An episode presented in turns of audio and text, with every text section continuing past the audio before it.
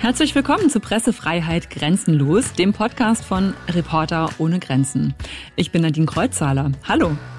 Stellt euch vor, ihr schreibt einen Artikel oder postet etwas in den sozialen Netzwerken und plötzlich befindet ihr euch mittendrin in einem Shitstorm, kriegt Hassmails und auch handfeste Drohungen.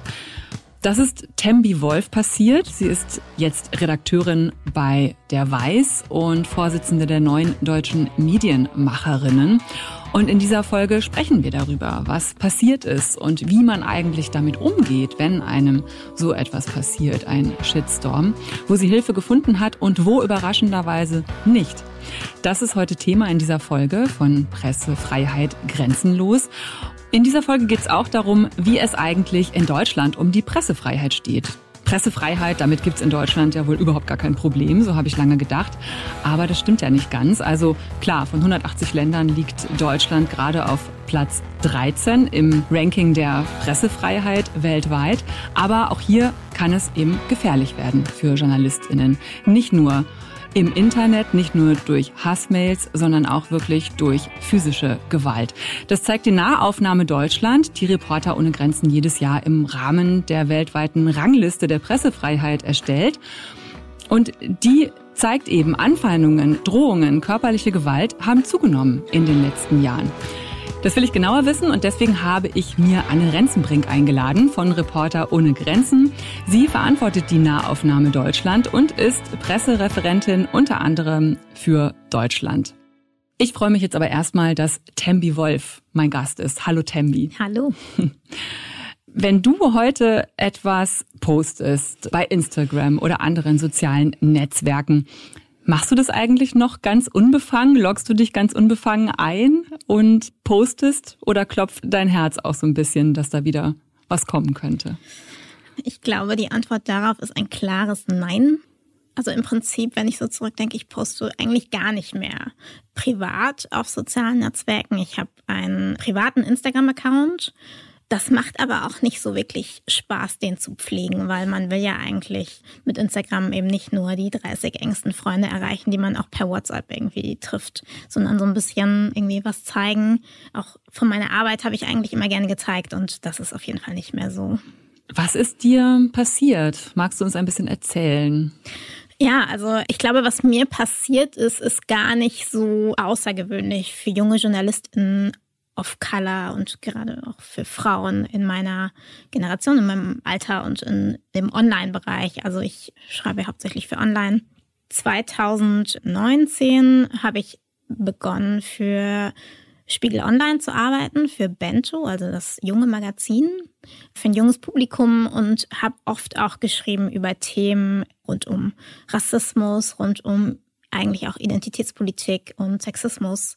Und du hast vorhin Shitstorm gesagt und das stimmt auch. Also einerseits war es irgendwie ein Shitstorm, andererseits war es was ziemlich Konstantes. Also es ist nicht einmal so aufgeflammt und dann abgeebbt, sondern es war was, was mich tatsächlich in dem Jahr, dass ich für dieses große Medium gearbeitet habe, konstant begleitet hat. Andererseits muss man sagen, also klar, was mir passiert ist, das war Stress für mich und das war anstrengend und das hat Einfluss gehabt auf die Art, wie ich arbeite, aber es ist, glaube ich, nicht zu vergleichen mit dem, was andere Journalistinnen erleben, also was, weiß nicht, Sibel Schick erlebt oder Hengamea Gubifara oder Mohammed Amjahid, die irgendwie konstant zum rechten Mob ausgesetzt sind. Die auch unter Polizeischutz stehen teilweise, ne? Genau, das hat ganz andere Ausmaße bei denen und eine andere Qualität und beeinträchtigt sicher auch noch mehr irgendwie auch das Privatleben und generell irgendwie den Alltag. Aber ich fand es krass, wie schnell das passieren kann und habe danach auch ganz viel in Gesprächen irgendwie den Eindruck bekommen, dass es eigentlich jedem passieren kann. Und dass es genau deshalb Redaktionen darauf vorbereitet sein müssen und auch Journalistinnen darauf vorbereitet sein müssen und wissen müssen, wie sie damit umgehen. Was hat denn die Leute so aufgeregt? Also wer hat denn da dir Hasskommentare hinterlassen und was hat die so aufgeregt? Ich weiß gar nicht mehr, wie es angefangen hat. Ich weiß, wo der Peak dann kam. Ich habe für Bento viel geschrieben und das ist auch ein Medium gewesen, wo es viel um Meinungen ging und viel um Lebenswelt und um Haltung. Und das war auch das, warum ich da angefangen habe zu arbeiten. Und wir hatten ein Format, das lief auf Snapchat und in sozialen Medien und auch auf unserer Seite. Äh, das war ein Videoformat ich habe schon, als ich dort angefangen habe zu arbeiten, habe ich gemerkt, okay, die Leserbriefe werden mehr, weil die Spiegel Online hat halt unfassbar viele Leserinnen und die äußern sich auch, wenn sie was gut finden oder auch wenn sie was blöd finden. Und das fand ich aber eigentlich auch ganz angenehm, so im mhm. Kontakt zu stehen mit denen. Mal so direkt mitzukriegen, dass du auch gelesen wirst wahrscheinlich genau, ne? oder total. geguckt wirst auch, ja. Und auch die Kritik war ja oft irgendwie sinnvoll und konstruktiv und also man lebt ja auch so davon mhm. als Journalistin, so den Check zu haben mit der Gesellschaft und irgendwie zu überlegen, wie sehen andere es und den Horizont erweitern zu können, das ist ja eigentlich auch total die Chance. Und dann an einem Tag, ich weiß noch, wie wir gebrainstormt haben für das Videoformat, was wir hatten, wo es darum ging, irgendwie starke Meinungen in möglichst kurzer Zeit äh, durchzuargumentieren. Und das war total charmant, weil man konnte irgendwie auch mal so eine harte These vertreten. Und äh, irgendwie ein Kollege meinte, so wie ist das eigentlich? Es war irgendwie kurz vor Pfingsten. Und was heißt Pfingsten eigentlich? Also weiß irgendjemand, was das bedeutet? So, nee. So jedes Jahr wieder ja. kommen irgendwie auf allen Medien so Beiträge dazu, das und das heißt Pfingsten. Und wir wussten alle trotzdem nicht irgendwie, was wir da feiern.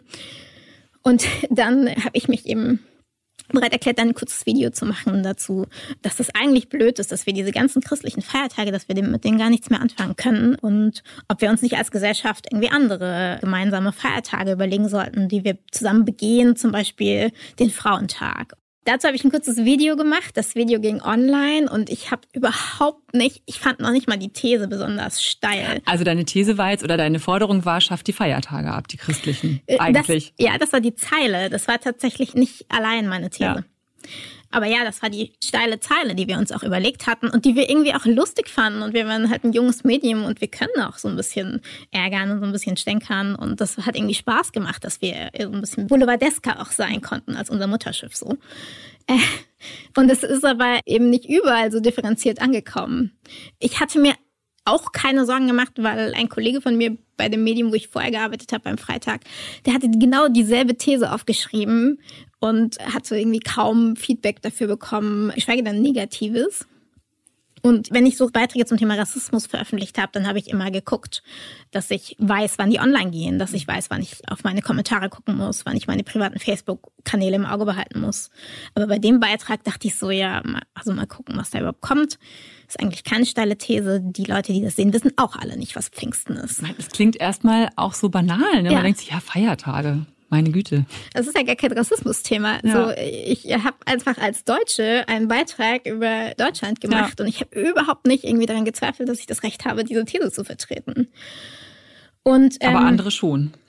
andere schon. Und es ging auch relativ fix. Also es kamen viele Mails an meine Bento-Mail-Adresse. Wir haben so versucht, irgendwie auch die Kanäle zu öffnen und zu sagen, okay, unsere Leserinnen sollen uns auch direkt kontaktieren können, wenn sie irgendwie was beizutragen haben. Und deswegen habe ich am Ende des Videos meine E-Mail-Adresse in die Kamera gesagt. Also eigentlich sollte Journalismus ja so offen ja. sein und so funktionieren.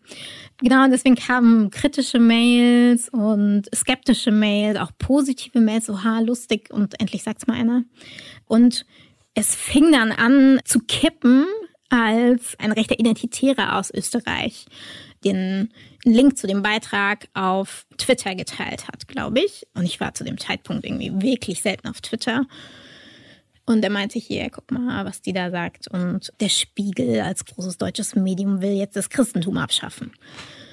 Der hat eine große Followerschaft und da kam dann plötzlich, also wirklich, als hätte jemand so einen Schalter umgelegt, kamen ganz viele Hassmails und also das fing an dem Tag an. Man konnte das ziemlich genau irgendwie an der Zeit festmachen und es ging aber über die nächsten Tage weiter. Da kamen Mails und Kommentare auf Facebook unter diesem Beitrag erstmal. Dann haben die Leute so meinen privaten Facebook-Account, meinen privaten Instagram-Account ausfindig gemacht und da alles kommentiert, wo es möglich war. Also alles von Sprachnachrichten bis Mails mit so Photoshop-Montagen. Mhm. Brach dann so herein über die nächsten Tage und später Wochen. Weißt du noch, wie es dir ging? Also wie du dich gefühlt hast, als das losging? Ich stelle mir vor, das fängt an und irgendwie das überrascht einen ja auch total. Also es überfällt einen ja und ich weiß nicht, wie ich mich dann fühlen würde, wenn das alles so auf mich reinprasselt. Man muss es ja auch erstmal erkennen, diese Dimensionen. Also ganz am Anfang hat es mir Spaß gemacht, auch das Kontra kam. Und ähm, ich habe auch geantwortet auf die Mails und habe gesagt, ja, okay, du hast irgendwie auch einen Punkt, aber so und so sind mhm. meine Argumente. Als dann die Hassmails kamen, da war ich kurz so ein bisschen wie so in Schockstarre und dachte so, shit, was mache ich jetzt? Ist das rechtens, dass die mir das schreiben? Ist das okay? Ist das irgendwie alles Meinungsfreiheit und ich muss das aushalten? Und dann äh, hat sich aber auch ziemlich schnell gezeigt, so, oder hatte ich ziemlich schnell das Gefühl, so, das ist nicht mehr in Ordnung, was da passiert. Und ich glaube, das ist irgendwie auch justiziabel, das ist nicht mehr rechtens, das ist nicht mehr irgendwie die Demokratie mit Pressefreiheit, in der ich leben will weil auch handfeste Drohungen dabei waren. Genau, also alles, was ich so kannte, also man bekommt ja hier und da was mit, und alles, was man so von Morddrohungen bis zu, also wirklich so ausformulierten Morddrohungen bis zu ausformulierten Vergewaltigungsdrohungen, wo Leute tatsächlich irgendwie zu Hause gesessen haben müssen. Also es hat mich so, das fand ich so krass, dass die Leute zu Hause sitzen und sich überlegen, wie sie mich vergewaltigen wollen das aufschreiben und mir das per Mail schicken. Und das war einfach so, also das war jetzt keine Kritik, die ich mir zu Herzen genommen hätte, aber das hat mich schon getroffen, dass Leute zu Hause sitzen und damit ihre Zeit verbringen. Mhm. Und irgendwie, ja, das ausformulieren und mir schicken. Das also, hat einfach schon was sehr Gewaltvolles. Total, einfach, ja. ja. Mhm. Hast du denn eigentlich das Gefühl gehabt, dass es da noch um den Inhalt geht? Also, dass es da noch um die Sache geht, dass du die These vertrittst, man sollte darüber nachdenken, die christlichen Feiertage abzuschaffen? Oder ging es um was anderes? Also ich hatte relativ schnell nicht mehr das Gefühl, dass es darum ging, allein schon, weil mir in Erinnerung gekommen ist, wie dieser Kollege von mir exakt dieselbe These vertreten hat. Und mir war klar, also das war nicht das erste Mal, dass ich rassistische Nachrichten, sexistische Nachrichten bekommen habe. Und mir war klar, dass das eine Kombination war aus dieser These oder aus dieser Zeile eigentlich, weil ich weiß nicht, wie viele von denen tatsächlich das Video geguckt haben, hm. und meinem Namen und meinem Gesicht. Weil ich bin nicht weiß und das hat man gesehen in dem Video und viel, was kam, war auch so, du Muslimin. Und ich dachte so, erstens ist es egal und zweitens ist so eine Google-Suche bist du davon entfernt zu finden, dass ich nicht Muslimin bin, sondern in einer krass atheistischen, kommunistischen, ostdeutschen Familie aufgewachsen bin. So wenigstens so ein bisschen eine fundierte Kritik. Aber nein, es ging irgendwie muslimfeindliche, islamfeindliche Kommentare bekommen sogar. Was hast du dann gemacht? Jetzt, also du standst da mittendrin und was hast du dann gemacht? Also ich war vor allem richtig sauer, weil dieses Rassismus-Thema, das habe ich immer so nebenbei mitgemacht. Und ich hatte überhaupt keinen Bock, dass das so meinen Alltag bestimmt. Und viele der Nachrichten, die ich bekommen habe, waren eben einfach rassistisch und sie fielen nicht unter den Tatbestand der Volksverhetzung, aber sie waren äh, eben, es war antischwarzer Rassismus einfach. Und mein erster Gang war zu meinen Chefinnen eigentlich.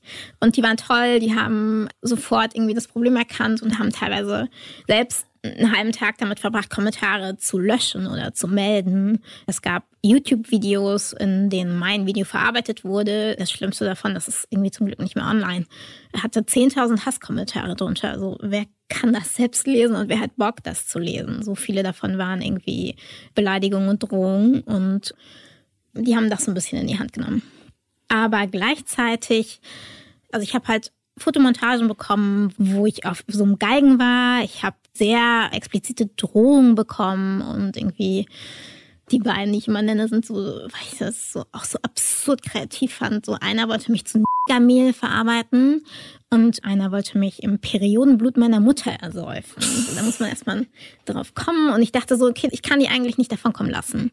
So, und was mache ich jetzt? Was sind so die juristischen Schritte? Und da habe ich mich halt bei uns im Haus, also ich habe in einer großen Redaktion gearbeitet, die eigentlich auch richtig gut aufgestellt ist mit einer kompetenten, fitten Rechtsabteilung.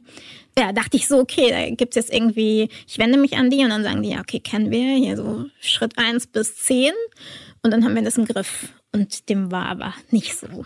Hm. Also du bist dahin und hast gesagt, hier, ich habe das alles gesammelt. Kommentare, die gegen das Gesetz verstoßen, meiner Meinung nach. Und jetzt macht mal was. Und die haben gesagt, hä?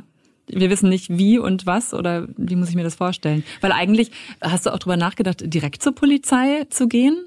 Einerseits ja. Also ich war noch nie wegen irgendwas bei der Polizei und ich wusste nicht, wie das läuft. Also tatsächlich der erste Rat, den ich bekommen habe, und das ist auch korrekt, war von der Rechtsabteilung, dass man selbst Anzeige erstatten muss.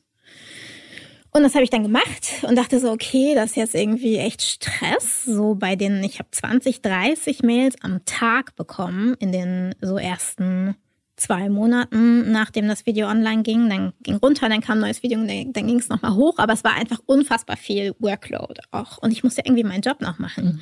Ich war Berufseinsteigerin und war eigentlich damit irgendwie beschäftigt, mir einen Namen mit anderen Themen zu machen und hatte eigentlich keinen Bock, mich auch noch die ganze Zeit damit beschäftigen zu müssen.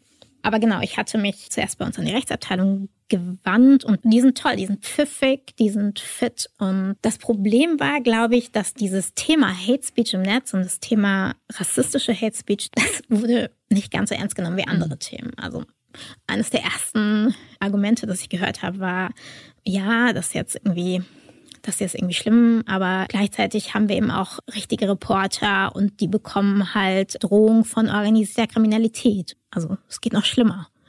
Ja, gut, das hilft dir ja aber nicht in dem Moment, ne? Das, es geht immer noch irgendwie schlimmer. Ja, genau. Ja. Also das und vor allem dachte ich so, also von vielen wurde mir gesagt, ich soll mir nicht so Sorgen machen. So Hunde, die bellen, die beißen nicht ich brauche keine Angst haben. Und ich dachte so, ja, ich, ich habe eigentlich keine Angst. Ich habe immer versucht, das zu erklären, als wäre ich so, als wäre ich Busfahrerin und ich komme auf Arbeit und in meinem Bus fehlt der Sicherheitsgurt und ich sage so, ihr Leute, guck mal, bei dem Modell habt ihr irgendwie den Sicherheitsgurt vergessen. Und anstatt, dass man mir sagt, ja, ach Mist, müssen wir nachrüsten, wir kümmern uns drum, sagt man mir, ja, du brauchst dir keine Sorgen machen. So die meisten Autofahrer, die fahren total sicher willst du nicht eine psychologische Beratung machen für deine Angst im Straßenverkehr? Und, also klar, irgendwie psychologische Beratung kann sinnvoll sein bei Hate Speech, aber ich dachte so, ja, okay, aber ich will eigentlich einfach nur ein Sicherheitsgut. Ich will, dass ihr mir sagt, was ich tun muss, um mich zu schützen. Schritt eins bis zehn. Und das konnte dir aber keiner sagen. Es ist ja schon ein bisschen schockierend. Also offensichtlich gibt es da oder gab es bisher überhaupt keine Art Leitfaden oder Fahrplan, nach dem man dann verfährt wenn so etwas passiert? Also der Modus, in den ich dann verfallen bin, war so Journalistin. Ich dachte so, okay, ihr könnt mir das nicht sagen, so ich mache jetzt Recherche. Ich habe dann Leute angeschrieben, also Frauen hauptsächlich, die auch von Hate Speech betroffen sind und habe gefragt, okay, wie geht ihr damit um? Wann zeigt ihr an? Was zeigt ihr an? Wer liest eure Kommentare? So wie integriert ihr das in euren Arbeitsalltag? Weil ich so dachte, okay, das ist irgendwie mein New Normal, das ist so mein Arbeitsalltag. Ich habe mich selbst informiert und hatte da auch so ein paar, also wirklich hier so Schockerlebnisse. Zum Beispiel, als mir jemand, so ganz nebenbei hat mir jemand gesagt, so hast du eigentlich deine Adresse gesperrt? Und ich war so, wie Adresse gesperrt? Und dann wurde mir so gesagt, ja, okay, jeder kann beim Bezirksamt anrufen und kann sagen, hier, ich hätte gern von Tammy Wolf die Adresse. Weil das ist öffentlich in Deutschland, wo du wohnst. Wenn du es nicht gesperrt hast. Das war total gruselig für mich, weil mein Kind geht jeden Tag allein von der Schule nach Hause. Und ich musste dann erstmal irgendwie ein Gespräch mit meinem Kind führen und sagen, hier, guck mal, wenn jemand vor der Tür wartet, dann rufst du mich an, dann gehst du nicht rein, du lässt dich nicht ansprechen, du machst die Tür hinter dir zu. Und am nächsten Morgen bin ich irgendwie zum Bezirksamt Neukölln gegangen, um meine Adresse sperren zu lassen. Auch ganz naiv. Das kann nämlich auch ganz schön kompliziert sein, das durchzukriegen. Und ich stand da aber, ich weiß es noch, ähm, in diesem Verwaltungsgebäude irgendwie mit meinen ausgedruckten Hassmails und gezeichneten Galgen und habe irgendwie geheult und habe so hm. gesagt, ihr müsst das jetzt machen, ihr müsst jetzt meine Adresse sperren, weil jeden Tag finden 30 neue Leute meine E-Mail-Adresse und meinen Namen und wollen irgendwie mir an den Kragen. So sorgt dafür, dass die mich nicht finden.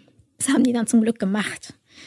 Boah, das wird dann aber auch ganz schön konkret in dem Moment. Ne? Also vorher ist es eben auch schon ganz schön ja, gewalttätig, wenn man plötzlich mit dieser Flut von Hass konfrontiert ist. Aber wenn es dann plötzlich im echten Leben, also wirklich ankommt und du dir Sorgen machen musst darum, dass dein Kind eventuell Schaden nehmen könnte und dass die eventuell zu deinem Haus kommen können, das ist dann schon beängstigend, oder? Hast du Angst gehabt in dem Moment tatsächlich? Also ich habe mir das schon ab und zu überlegt, wenn ich so im Dunkeln nach Hause kam. So, was ist, wenn da jetzt einer steht? Noch mehr dann, nachdem das mit Lübcke passiert ist. Mhm. Aber gleichzeitig wurde mir halt oft so im beruflichen Umfeld auch gesagt, du musst keine Angst haben und auf so eine Art, wie man oft so jungen Frauen begegnet und so. Du, also mach dir keine Sorgen, so, das passiert uns allen und du musst dir halt eine dicke Haut zulegen. Ich hatte eine dicke Haut. So, ich habe ganz lange, also ich habe als frei gearbeitet und war überall auf der Welt unterwegs und hatte nie Angst. So, ich war vorsichtig, habe dafür gesorgt, dass ich äh, alle Maßnahmen ergreife, die mir irgendwie Sicherheit bringen ich hatte jetzt nicht irgendwie so eine irrationale Panik oder so.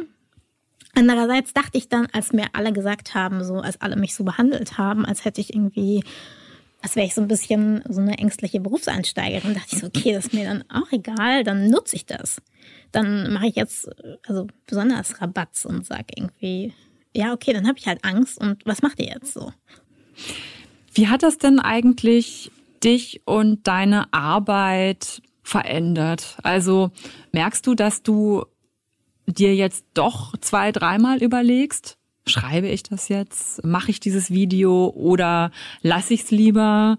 Sage ich das anders? Hat das Einfluss darauf, wie du jetzt arbeitest? Es hat nicht verändert, wie ich meine Kommentare schreibe und welche Haltung ich öffentlich auch vertrete. So gar nicht, weil ich denke, jetzt ist recht, klar. Aber es hat tatsächlich zum Beispiel ein Thema eliminiert, einfach aus meinem Schreiben, und das ist mein Kind. So, ich hätte eigentlich gern so mehr so lebensweltliche Sachen geschrieben über das Muttersein, aber ich denke dann jedes Mal so jede einzelne Information, die öffentlich ist über mein Privatleben, im Zweifel im nächsten Shitstorm fällt die mir auf die Füße und im Zweifel finden die mich dann schneller. Mhm. Und dann habe ich vielleicht vergessen, meine Adresssperrung zu verlängern und dann stehen die doch vor der Tür. Das hat insofern mein Themenspektrum schon eingeschränkt. Hm. Meine Social Media Accounts sind jetzt privat. Das ist irgendwie auch schade. Ich will gerne irgendwie auch mehr aus meinem Leben, meine Arbeit teilen. Aber da musste ich dann irgendwann sagen, so, das geht leider nicht. Ja. Was würdest du denn jetzt eigentlich einer Person raten, die wie du plötzlich in so einen Sturm gerät, einen Dauersturm, wie es bei dir war. Hast du dir jetzt so eine Art Notfallplan gemacht, der zum Einsatz kommt, wenn sowas jetzt nochmal passiert? Kann man sich darauf überhaupt vorbereiten? Also ich habe seitdem mitbekommen, dass es junge Journalistinnen und Journalistinnen of Color das öfter erleben. Vielleicht nicht in dem Ausmaß, wie ich das da hatte bei meinem Peak. Also mir ist es wichtig, dass das ernst genommen wird und dass die nicht das Gefühl haben, sie müssen da jetzt irgendwie durch, weil das kommt nun mal mit dem Job. Es ist immer gut, sich Allianzen zu schaffen, sich Rat zu holen bei Leuten, die Ähnliches erlebt haben. Aber ich sehe auch ganz klar die Redaktion in der Pflicht. Also vor allem die Redaktionen, die sagen, so, wir wollen mehr junge Leute auf Color und wir wollen mehr diverse Redaktionen, die müssen sich halt bewusst sein, das kommt halt nicht umsonst, sondern diese Leute sind halt mehr und mehr von sowas betroffen und das ist, also wie du gesagt hast, das ist eben auch ein Teil der Pressefreiheit, dass Menschen, die irgendwie mehr von Hass betroffen sind, ermöglicht wird, dass sie trotzdem ihre Meinung sagen können und dass sie trotzdem schreiben und öffentlich sein können. Du bist jetzt bei den neuen deutschen Medienmacherinnen, du bist jetzt sogar Vorsitzende der neuen deutschen Medienmacherinnen. Du hast mir im Vorgespräch erzählt, du hast dich an diese Organisation gewendet mit deinem Fall und hast auch da Hilfe gesucht. Und daraus ist jetzt auch eine Initiative entstanden, ne, die genau den Redaktionen äh, sowas wie einen Leitfaden auch an die Hand geben will. Genau, es ist so eine Art Selbstverpflichtung auch der Redaktion, gemeinsam mit so ein paar Tipps, wie man mit sowas umgeht. Und das Wichtigste ist, dass man damit rechnet, dass sowas passieren kann und dass man vorsorgt.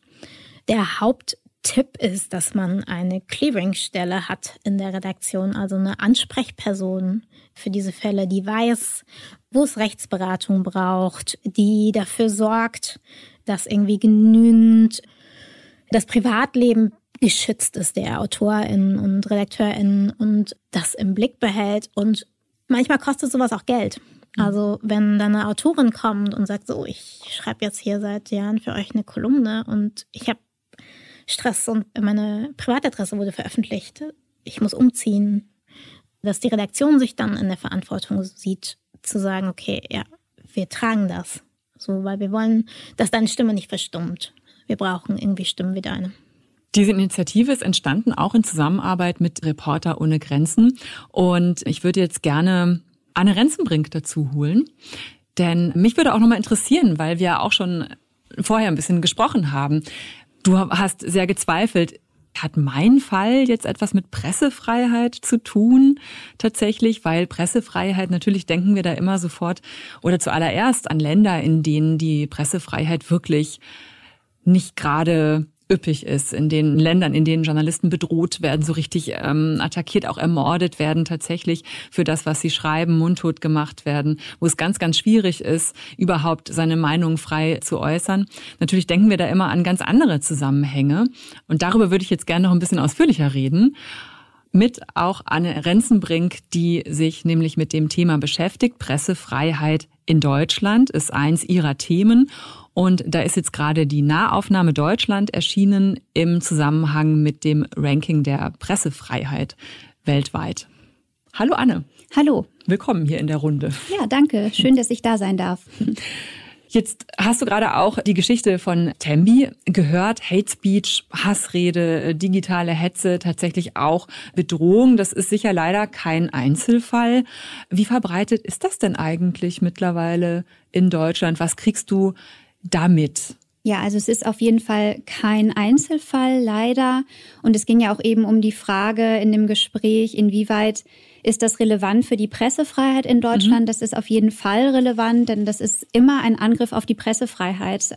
Wenn Medienschaffende aufgrund ihrer Arbeit beleidigt werden, bedroht werden, und da waren ja wirklich furchtbare, krasse Drohungen bei in deinem Fall, das ist auf jeden Fall relevant und etwas, was wir leider immer wieder beobachten im Rahmen unserer Arbeit, dass Medienschaffende bedroht werden, dass sie angefeindet werden, zum Teil online im Netz, aber das nimmt auch, also zum Teil bekommen sie auch Drohungen wirklich nach Hause geschickt. Also vielleicht so als Beispiel ein paar krasse Fälle. Im vergangenen Jahr erinnere ich mich an einen Fall, das hatte ein Medienschaffender öffentlich gemacht, der recherchiert zur rechtsextremen Szene. Der hat zum Beispiel einen verdorbenen Schweinekopf nach Hause geschickt bekommen in einem Paket. Ich erinnere mich auch an einen Fall, der besonders hängen geblieben ist im Jahr zuvor. Das war ein Fotograf, ein Freifotograf, der rechtsextreme Kundgebungen in Süddeutschland dokumentiert. Der hatte berichtet, dass Unbekannte eine Art symbolische Blutspur um sein ehemaliges Wohnhaus gezogen haben mit roter Farbe und die haben seinen Namen an die Hauswand geschrieben und darunter geschrieben, Papa tötet dich was ja wirklich auch eine extreme, extreme Bedrohung ist, die sich ja wirklich ganz persönlich auch gegen die Person richtet. Wir beobachten auch, dass Drohbriefe an Redaktionen geschickt werden. Das haben wir auch im vergangenen Jahr gehabt. Vor allem rechtsextreme Drohschreiben.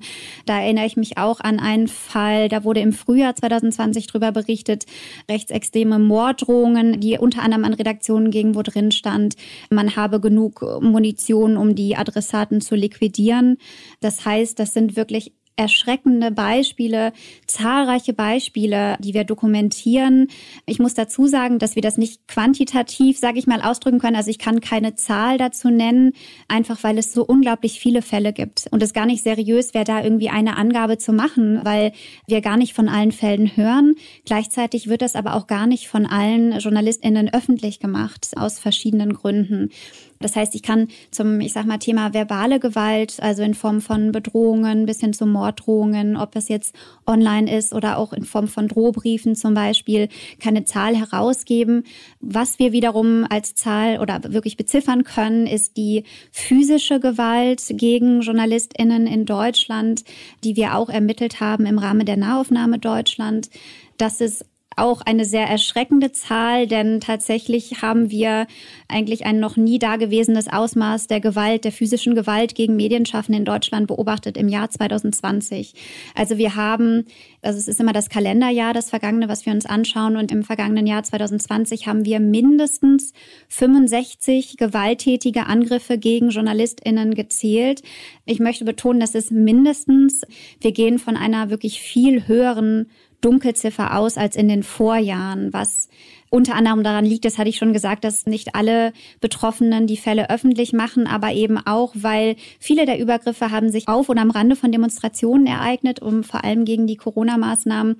Und das waren so viele Demonstrationen, dass wir da auch sehr wahrscheinlich gar nicht alles mitbekommen haben. Und auch nochmal zur Einordnung, diese mindestens 65, wie gesagt, mindestens mhm. 65 gewalttätige Angriffe, diese Zahl ist so hoch wie nie zuvor. Also erstmal hat sie sich verfünffacht im Vergleich zum Vorjahr. Und sie überschreitet sogar die Zahl aus dem Jahr 2018. Ich weiß nicht, ob du dich noch dran erinnerst. Wahrscheinlich, also es war eine relativ große Medienberichterstattung über die Ausschreitungen in Chemnitz damals, hm, Ende August und Anfang September. Da haben wir mindestens 22 Übergriffe in dem Jahr gezählt, also nur mal so zur Einordnung. Mhm. Und die Zahl der mindestens 65 Angriffe überschreitet sogar den bisherigen Höchststand aus dem Jahr 2015. Da waren es mindestens 39 Übergriffe. Und das war ja das, ich sag mal, das Jahr mit der Hochphase der Pegida-Bewegung. Das heißt, es ist wirklich eine extrem hohe Zahl und das sind in Anführungsstrichen nur die Fälle physischer Gewalt. Also das bedeutet, wenn JournalistInnen getreten wurden, geschlagen wurden, wenn gegen ihre Kamera geschlagen wird. Das passiert ganz häufig auf Demonstrationen, wenn sie zu Boden geschubst werden. Nicht in dieser Zahl enthalten sind die zahlreichen Drohungen, verbale Gewalt, also Anfeindungen, so wie Tembi das vorher auch berichtet hat. Also das ist da noch gar nicht in dieser Zahl enthalten.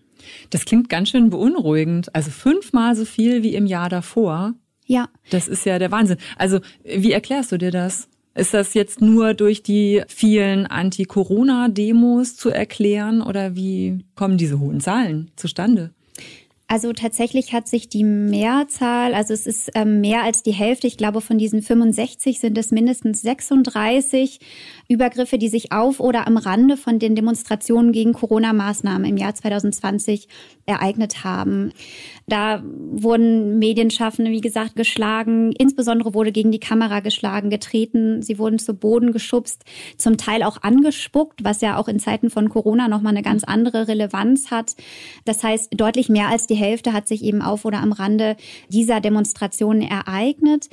Aber, das muss man auch dazu sagen, das ist auch etwas, was wir in den vergangenen Jahren auch schon beobachtet haben, dass ganz grundsätzlich Protestkundgebungen, Demonstrationen, insbesondere politische Demonstrationen, ein gefährlicher Ort sein können für JournalistInnen in Deutschland. Also von den mindestens 65 gewalttätigen Angriffen im vergangenen Jahr haben sich, ich glaube, es sind mehr als drei Viertel auf oder am Rande von Demonstrationen ganz grundsätzlich ereignet. Also das sind neben den Corona-Demonstrationen oder den Demonstrationen gegen die Corona-Maßnahmen war das zum Beispiel auch, das war noch Anfang Januar 2020 oder Ende Januar 2020 Demonstrationen gegen das Verbot der linken Plattform links unten in die Media zum Beispiel dass dort demonstrierende JournalistInnen angegriffen haben, aber auch eben weitere Demonstrationen, zum Beispiel rund um den 1. Mai in Berlin und Hamburg, aber auch zum Beispiel bei der Räumung eines von linksautonom besetzten Hauses in Berlin, die eben von Protesten begleitet wurde. Und in diesen Fällen ging die Gewalt eben vor allem von Demonstrierenden aus, aber auch von der Polizei, zum Beispiel auch bei der Räumung des Hauses und den Protesten rund um diese Räumung eben auch insbesondere durch die Polizei. Das heißt, es ist etwas, was wir im vergangenen Jahr sehr deutlich beobachten konnten, aber auch schon in den Vorjahren, dass sich viele Fälle der von uns dokumentierten Angriffe auf oder am Rande von Demonstrationen ereignen. Mhm. Wie kann man jetzt dafür sorgen, dass sich zum Beispiel die Situation einfach wieder verbessert? Also wir haben schon konkrete Forderungen auf jeden Fall in den einzelnen Bereichen. Also ich würde sagen also ganz klar an die Politik natürlich, das hatte ich schon angesprochen, bei, bei bestimmten Gesetzesinitiativen absolut darauf zu achten, dass Schutzrechte für Medienschaffende und ihre Quellen vorhanden sind. Beim Thema Gewalt, das ist ja wirklich das große Thema auch dieser Nahaufnahme, also der, des vergangenen Jahres. Beim Thema Gewalt gegen JournalistInnen fordern wir ganz klar auch angesichts der Tatsache, dass ja viele dieser Übergriffe auf oder am Rande von Demonstrationen stattgefunden haben, dass wirklich die Polizei dafür sorgt, dass sie Medienschaffende angemessen schützen kann vor Ort, dass sie wirklich einfach das Menschenrecht auf Pressefreiheit durchsetzen bei den Demonstrationen. Und da kommt es einfach leider immer wieder zu Problemen in der Praxis. Also bei den Demonstrationen gegen die Corona-Maßnahmen, also ganz brutal, wo wir wirklich die meisten Übergriffe gezählt haben, war am 7.11.2020 in Leipzig. Und da hatte man schon das Gefühl, also die Medienschaffenden, die davon berichtet haben, haben ganz klar gesagt, die Polizei war eigentlich eher damit beschäftigt, sich selbst zu schützen, weil ja, sie war gar nicht in der Lage, noch angemessen die Medienschaffenden vor Ort, die Presseleute zu schützen, weil sie selbst in der Unterzahl waren und erstmal sich selber kaum schützen konnten. Und teilweise haben wir aber auch beobachtet oder beobachten es eigentlich in jedem Jahr, dass scheinbar nicht ganz klar ist, welche Rechte Presseleute haben vor Ort. Also dass, weiß ich nicht, JournalistInnen nicht durchgelassen werden bei Demonstrationen, dass sogar Personalien aufgenommen wurden, dass Platzverweise ausgesprochen wurden. Aber ich meine, das sind JournalistInnen, die sind vor Ort und machen dort ihren Job und das müssen sie machen. Von Demonstrationen berichten, äh, über Themen von öffentlichem Interesse. Das ist auch eine Forderung, die wir haben, schon länger auch, dass ich sag mal, dieser Themenkomplex Rechte und Pflichten von Medien auch in der Polizeiausbildung integriert wird und dass natürlich auch in der Praxis darauf geachtet wird, dass das auch umgesetzt wird. Da sehen wir schon auch Verbesserungen. Also zum Beispiel die Polizei in Sachsen hat dieses Thema auf jeden Fall schon, ich sag mal, integriert äh, teilweise in der Polizeiausbildung und auch Weiterbildung. Und da gibt es auch Weiterbildungen und Fortbildungen mit dem DJV Sachsen zum Beispiel. Und ich glaube, die Polizei ist sich natürlich auch dieser Problematik bewusst. Wir sehen da auch schon eine Verbesserung. Also wenn wir so die vergangenen Jahre vergleichen, dass zum Beispiel auch in Demonstrationen dass sie ermöglicht, Medienschaffenden aus der Demonstration, aus dem Demonstrationsgeschehen heraus zum Beispiel Aufsager zu machen, Telefonate zu führen aus der Demo heraus und dann aber quasi geschützt von PolizistInnen. Das heißt, da gibt es natürlich auch ein Bewusstsein, Gott sei Dank, für diese Problematik. Aber es reicht eben noch nicht. Und das sehen wir immer wieder jedes Jahr auf den Demonstrationen, leider. Psychisch belastend ist ja auf jeden Fall beides. Ne? Ob ich nun in einer Demonstration stehe und mich wirklich vor physischer Gewalt schützen muss, davor schützen muss, dass mir irgendwer vielleicht mein Aufnahmegerät, meine Kamera, mein Handy aus der Hand schlägt. Aber psychisch belastend ist natürlich genau auch das, was Tembi, was du erlebt hast.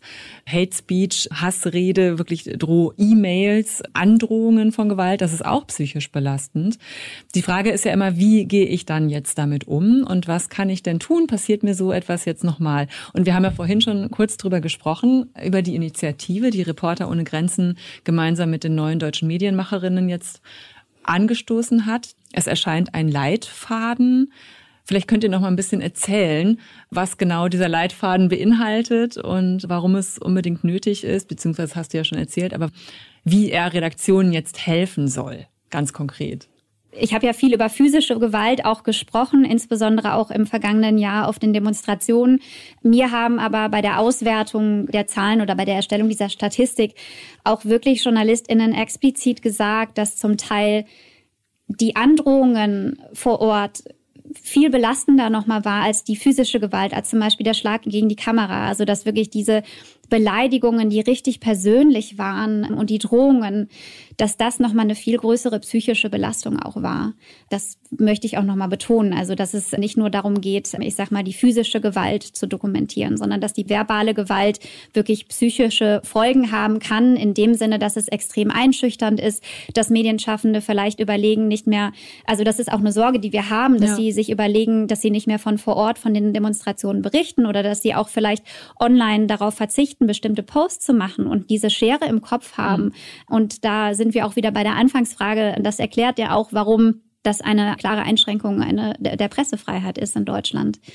Nochmal zu dieser Initiative. Das ist äh, ein Bündnis, sage ich mal, aus Journalistinnenorganisationen, Mediengewerkschaften und Beratungsstellen. Da sind ja auch die neuen deutschen Medienmacherinnen, unter anderem bei Reporter ohne Grenzen. Wir haben eben Standards formuliert für Redaktionen, damit angegriffenen Medienschaffenden geholfen werden kann im konkreten Fall. Du hattest ja schon die Clearingstelle angesprochen, also dass wirklich ganz konkret eine Ansprechperson da ist, an die man sich wenden kann, die informiert ist und weiß, was jetzt zu tun ist. Und wir hoffen eben, dass sich diesem Schutzkodex, sage ich mal, dass dem sich mehr Medienhäuser noch anschließen. Also einige Medien haben sich schon angeschlossen. Ich glaube, die Zeit, Zeit Online, die Taz, die Frankfurter Rundschau, ich glaube, das müsste ich jetzt nochmal nachschauen, aber diese Standards, die sehen eben vor, dass betroffene Medienschaffende zum Beispiel finanzielle Unterstützung bekommen im Fall eines Angriffs, wenn sie juristische Unterstützung brauchen, einen Anwalt brauchen, auch im Extremfall, dass Kosten übernommen werden, wenn die betroffene Person zum Beispiel mit dem Taxi nur noch zur Arbeit fahren kann, weil sie sich bedroht fühlt, wenn es einen Wohnungswechsel geben muss, weil zum Beispiel die private Adresse veröffentlicht wurde. Und ich hatte ja auch Beispiele erwähnt, wo wirklich Drohungen bis an die Haustür gelangt ist, die, ne, die private Wohnadresse von Medienschaffenden. Der Schweinekopf. Ähm, unter anderem, genau. Also dass eben da die Kosten übernommen werden, auch wenn Medienschaffende zum Beispiel Personenschutz brauchen, dass da auch die Kosten übernommen werden. Ich meine, das betrifft ja auch immer wieder freie JournalistInnen. Ne? Wir beobachten auch zum Beispiel auf den Demonstrationen, dass dort ja im Regelfall, dass dort PersonenschützerInnen mit auf die Demonstrationen gegangen sind, also Security-Teams, die dann zum Beispiel ein Fernsehteam begleitet haben. Ne? Und dass eben auch da eine finanzielle Unterstützung da ist. Und diese Unterstützung kann aber auch so aussehen, dass wenn Bedarf da ist, dass sie auch psychologische Unterstützung bekommen. Wie offen erlebt ihr die Redaktion da in dieser Frage, Tammy? Ich glaube, das Problem ist eigentlich allen bewusst oder dürfte allen bewusst sein. Die Frage ist, ich glaube, es wurde lange versäumt, da tatsächlich strukturell Vorkehrungen zu schaffen und sich vorzubereiten und zu sagen, okay, wir haben da Ansprechpartnerinnen und wir wissen, dass das irgendwie auch im Zweifel Geld kosten kann, unsere Leute da zu schützen.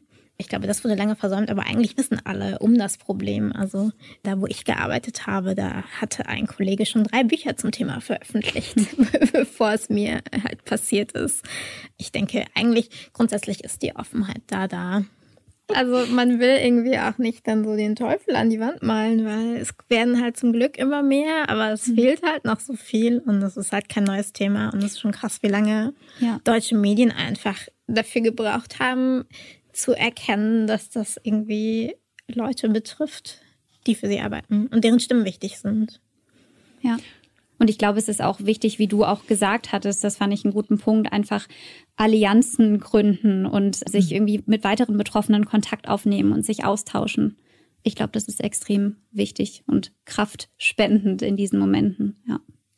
Ich glaube, was noch nicht so richtig angekommen ist, ist, wie wichtig dieses Thema auch ist irgendwie für die Zukunft der deutschen Medien und also wie relevant das ist auch für diese Frage von Diversität. Also du hast gesagt, Journalistinnen überlegen sich zweimal, ob sie noch Lust mhm. haben, Zukunft von Demos zu berichten, wenn ihnen sowas passiert und wenn sie hinterher irgendwie psychologische Betreuung brauchen und Gewalt erleben. Genauso geht's so vielen jungen Leuten und jungen Leuten, deren Stimmen sowieso schon zu kurz kommen im deutschen Journalismus, mhm. die dann dreimal überlegen, ob sie sich jetzt in dem schnellen Kommentar zum Thema Rassismus äußern wollen und dann irgendwie die nächsten zwei Monate mit den Reaktionen zu tun haben oder ob sie vielleicht lieber doch still sind und nicht schreiben. Hm. und das macht mir halt so ein bisschen Sorgen, dass wenn die nächste Generation da nicht das Gefühl hat, geschützt zu sein und irgendwie zumindest, dass eine Redaktion ein Bewusstsein für das Problem gibt, dass da Stimmen verloren gehen. Ich finde, das ist ein guter Appell und ein gutes Schlusswort. Vielen Dank.